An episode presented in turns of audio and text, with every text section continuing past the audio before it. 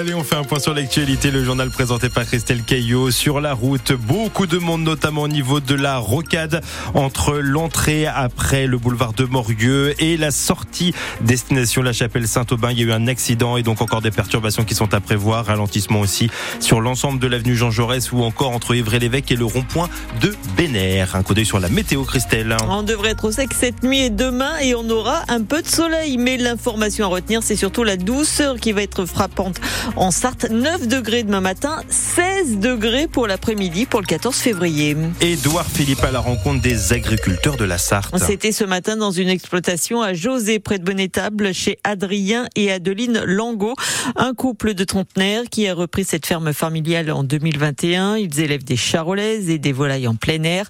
Une visite qui a duré deux heures avec elle, la présidente de la région des Pays de la Loire, Christelle Morancé, des représentants des syndicats agricoles. Une visite, les pieds dans la boue, axée sur la pratique. On laboure le terrain, Alexandre Chassignon. Ça sent le foin frais dans l'étable et ce n'est pas un luxe pour la journée, mais le quotidien des vaches nourries entièrement à l'herbe. Un système vertueux quand il est possible, souligne Edouard Philippe. Il n'y a pas une agriculture, il y a des agricultures.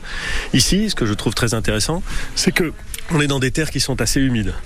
Et, et, dans des terres assez humides, ça a du sens de faire de la prairie et ça a du sens de nourrir euh, les bêtes avec, euh, avec cette herbe.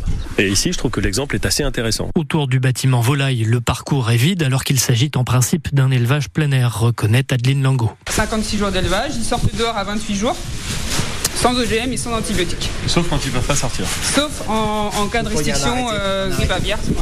Ce qui veut dire que là, vous les gardez aussi longtemps qu'il y a la restriction. Ah oui. Ouais. Et ils peuvent faire 56 jours à l'intérieur. Exactement. Ça nous est arrivé de faire des, des lots, oui, 56 jours complètement confinés.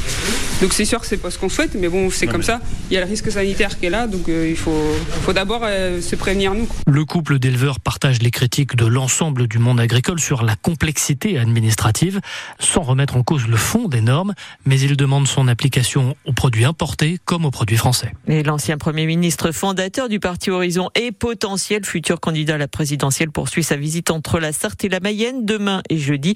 Une tournée de trois jours avec des rencontres dans le milieu économique, associatif et avec des élus.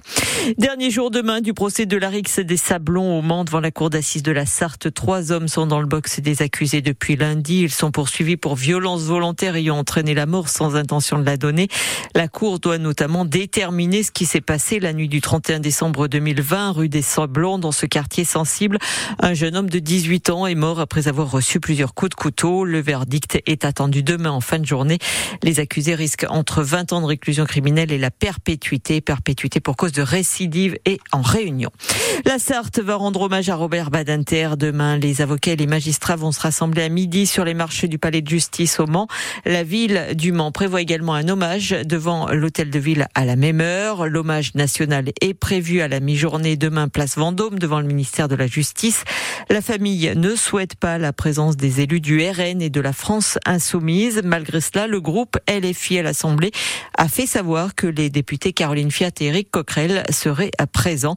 Des hommages ont eu lieu déjà cet après-midi devant le tribunal de Paris et avec les parlementaires, avec à l'Assemblée et au Sénat, deux minutes de silence. Menace de grève à la SNCF ce week-end. En plein milieu des vacances scolaires, deux syndicats maintiennent leur préavis.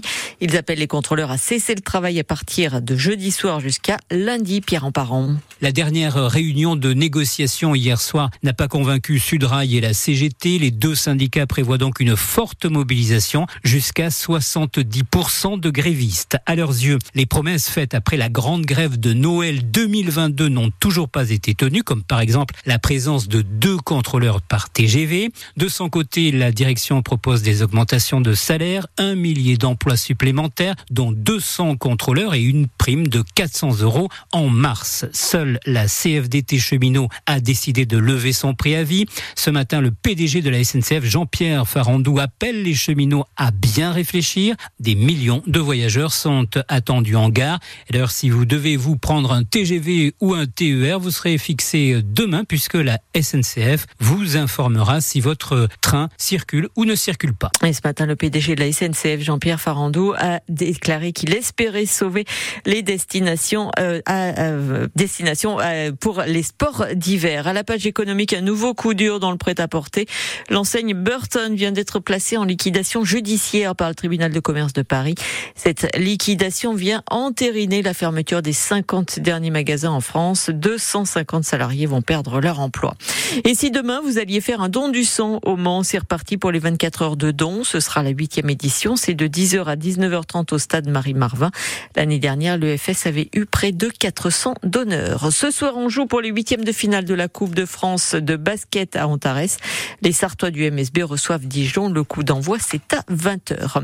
On devrait encore battre des records de température cette semaine en France. Il fait très doux pour la saison. Météo France prévoit des maximales comprises entre 17 et 20 degrés entre la Nouvelle-Aquitaine et la vallée du Rhône dans les jours à venir. Ce sera encore plus chaud jeudi avec 25 degrés de prévu dans le Pays Basque. Pas 25 degrés, mais 16 degrés pour euh, demain en Sarthe. Hein, c'est ça, Maxime, le programme? Oui, tout à fait. On s'en rapproche tout doucement de la vingtaine de degrés. Demain, ce sera un ciel gris, pourtant qui va